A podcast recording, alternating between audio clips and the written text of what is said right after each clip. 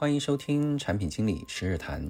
今天讲第二个故事：子妍的产品经理进阶的第二节，沟通协作的困难。在第一节里，我讲了产品经理子妍在入职几个月之后面临的杂事太多、处理不过来的问题。经过一番心态的调整，子妍沉稳了很多。通过整理常见问题的列表，辨别事情的优先级等方式，子妍抽出时间去做重要不紧急的事，例如通过产品设计从根源上解决客户反复提出的问题等等，取得了不错的效果。接下来的几个月里，子妍小跑前进，获得了直属领导的认可，在几次产品周会上还得到了产品总监的关注。子妍觉得很有成就感。随着子妍负责的工作越来越复杂，需要配合的人越来越多，子妍慢慢感觉有些力不从心了。一天晚上，子妍在公司待到晚上十点，我看她脸色不太好，便和她聊了起来。我问子妍：“我看你这几天精神状态都比较低迷，是遇到什么困难了吗？”子妍说：“我觉得工作推进起来太难了，感觉每个人都不好沟通，也不知道是怎么了。”我接着问：“具体哪里不好沟通呢？”子妍说：“今天吧，今天我跟产品运营说了一个事情，就被他们给怼了。我说产品要灰度发布，让他们安排一下参与灰度发布的用户。他说他没空处理，让我有问题自己先动动脑子。”听完我忍不住笑了。我问子妍：“你是觉得运营说的不对，还是运营说话态度不好？你心里不舒服的原因到底是什么呢？”子妍说。首先，我就觉得态度就很不好。不过态度不好也就算了，哎，谁让我人微言轻呢？但是事情得干吧。他竟然说他没空，这不是他的工作吗？我说你先等等，你为什么觉得这是他的工作呢？子言说，用户运营本来就是运营的事情，而且我要灰度上线的这个需求，本来也是他们运营提的。当初提需求的时候着急上火的催我，等要灰度上线了。要让他们配合的时候，竟然又说跟他没关系，没关系。当初他干嘛要提需求啊？我说子言，你先别急，我们先说一说你说的这个职责划分的事情。你觉得产品经理、运营之间的职责划分是怎么来的呢？写产品需求文档是产品经理的事情，拉用户过来灰度测试、灰度发布，这是运营的事情。凭什么呢？难道突然有一天一道雷劈到一个石碑上，这个天书上面写的吗？肯定不是，那如果不是，肯定就是人定的。如果是人定的，那不同的人有不同的理解，在不同的时间段有不同的理解，是不是也情有可原？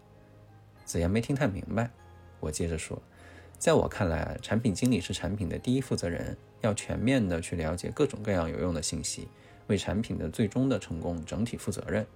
我们做任何事情都要清楚我们的目的，我们的目的是为了让产品成功。不是为了让某一个产品运营听我的，让他干我的事情，也不是让产品运营去明确他的职责，请产品运营帮忙给我们安排灰度测试，这是达成我产品目标的手段，而不是我的目的。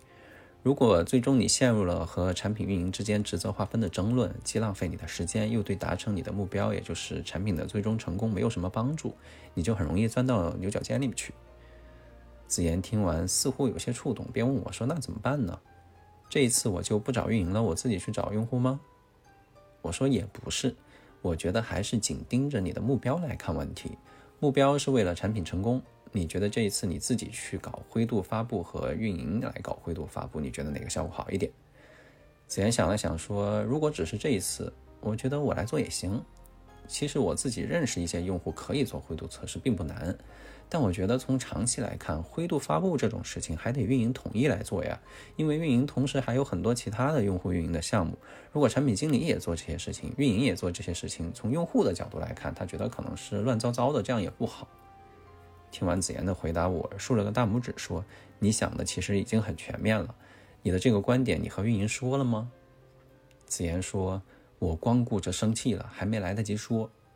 但是我觉得这是常识吧。”对接我的运营都工作好几年了，这还能不知道吗？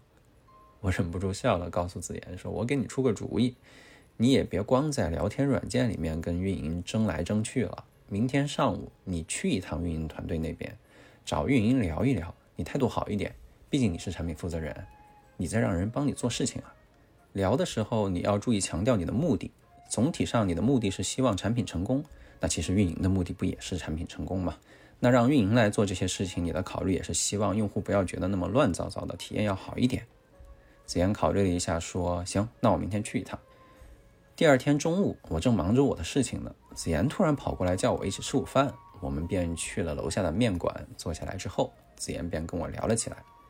子妍说：“上午我去找运营聊了一下，我发现昨天和运营之间搞得挺不愉快的呀，其实是个误会。”我点点头，让子妍接着说。子妍说：“运营是真没空，他们那边出了一个价格错误的事情，这两天正忙着给用户退钱呢。”昨天熬到晚上一两点，今天早上八点多又跑过来处理，哎，难怪对我态度不太好。我说原来如此，那还有呢？就因为他们忙他们的事儿就不做了，事情就丢了吗？这也不对呀。子妍说也不是丢了，运营告诉我，我们部门另一个组的产品也正要做灰度的发布。运营负责人昨天给老肖打了电话，说可以让隔壁组把我拉到这个灰度测试的群里一起测就行。但老肖昨天不是出差了吗？没来得及跟我说，所以这件事情呢也就误会了。这下我就明白了：一来运营确实忙，二来其实领导之间已经沟通过了，只是信息没有传递到位，所以才有了这一段插曲。我笑了笑问子妍：“经过这件事情，你有什么收获没？”子妍喝了一口汤，说：“还真挺有收获的。第一就是不能情绪化。”生气除了让自己不高兴，没有什么其他的用处。第二就是还得跟人当面沟通，当面沟通太重要了。聊天软件上用文字斗来斗去斗了很久，其实当面说两句就一切都搞明白了。我说情绪稳定，当面沟通这两点确实很重要。不过往深处再想一想，其实还有很多道理在里面呢。我刚做产品经理的时候，也没少挨大家的怼。我记得当时我对一个页面的效果不太满意，我说这样观感不好。负责开发页面的研发小哥就直接质问我说：“观感是什么？”让我很下不来台。被怼完之后，我当时第一反应肯定也是有些生气，但是后来我还是聚焦在反思自己上面。页面效果确实不好，我也没乱说。但是我说一个观感不好，确实是很主观，没有什么说服力。如果我对 UI 的设计啊、用户的体验啊理解会更深一些的话，我就能说出更有理有据的话语来。所以总结下来呢，还是我自己能力不足，才导致跟别人沟通不了。后来我自学了一些设计的知识，加强了对用户的调研，用专业的术语和用户的声音来证明我的观点，沟通就顺畅多了。还有一次，我当时需要外部门的一个数据，外部门的同事不愿意支持我，就在群里质问我说：“你的产品定位是什么？”为什么要拿我们的数据？产品定位不清晰，我们不予支持。被这个同事怼完，我也反思我自己，我确实说不清我产品的定位。我的产品在公司里也没有知名度。如果我的产品定位很清楚，而且做得很好，在公司内有名气，就不会被他拒绝。所以归根结底，可能还是我能力不行。一年之后呢，我们的产品做出了名气，在用户里做出了口碑。当初让我们吃闭门羹的这个团队。主动找我们合作，我们不光拿到了原本想要的数据，还拿到了更多。吃了几口面，我接着说，在我看来，沟通协作不顺畅，可能还得从自己身上找问题。我们做产品经理要想做好，首先要树立一个意识，那就是我是产品的负责人。树立了这个意识，跟所有相关方沟通的时候，你的态度应该是恳请大家协助，帮你一起把产品做好。作为负责人。你要做的就是想尽办法把产品做成功，和别人纠缠于职责的划分，只会浪费你宝贵的时间。你应该想办法把时间花在沟通协调、把别人争取过来上面，为产品的成功提供帮助。我认为产品经理必须要有同理心，当别人不愿意与自己合作的时候，要站在别人的角度去想一想，为什么？是合作方案没有给他利益，还是说需要他的领导给他授权？只有站在别人的视角看问题，才能与别人沟通。都站在自己的视角看问题，就可能说不到一块儿去。我先行动起来，我先站到对方的视角里去，这不代表说我弱势，反而代表我更强大和自信。子言听到这里问我：“那如果对方真的就是没法沟通怎么办呢？”我回答说：“确实有这种情况，我就遇到过这样的人，总是变着花样的搪塞我。”后来我才发现，他马上就要离职了，我这才搞明白状况。那在这种情况里面，只能去找他的领导了。不过找领导不也是一个办法吗？还是有办法的。子言点了点头，表示认可。我接着说，以我的理解，除了为了做风险的控制、相互的制衡之外，一个工作如果一个人能搞定，就一定不会拆给两个人，让两个人去沟通协作，因为沟通协作本来就会降低效率。人和人之间呢，其实还挺难沟通的，尤其在当下，年轻人们比以往更独立、更有个性，更不愿意去委屈自己。但是在大公司、大平台里做大的项目，单兵作战是不行的，必须要沟通协作，尤其是产品经理。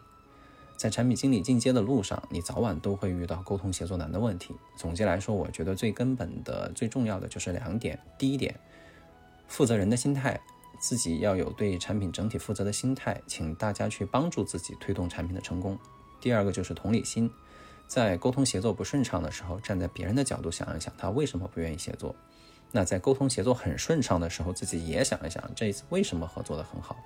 成功的、失败的案例，正面、反面的都做分析总结，才能不断提高嘛。至于你说的当面沟通呀，不要情绪化呀，甚至买杯奶茶呀，这都是技巧层面上的事情，并不难。我觉得最关键的还是根本上的心态的问题。子妍突然笑了，说：“太巧了，我还真买了奶茶。”刚说完呢，店员就走过来给我们上了两杯珍珠奶茶。吃完午饭，我们一起往回走。走到办公区的门口的时候呢，刚好遇到了吃完饭回来的运营同事。子妍跟我打了个招呼，便跟运营聊天去了。不打不相识呀，看来这一次沟通的效果真的很不错。打通了沟通协作的小关卡，子妍的工作又往前迈了一大步。三个月之后，因为部门里项目的调整，负责与子妍配合的研发资源突然被抽调走了。子妍突然闲了下来，又陷入了迷茫。子妍到底遇到了什么新的问题呢？最终又是怎么解决的呢？产品经理日谈，我们下期再会。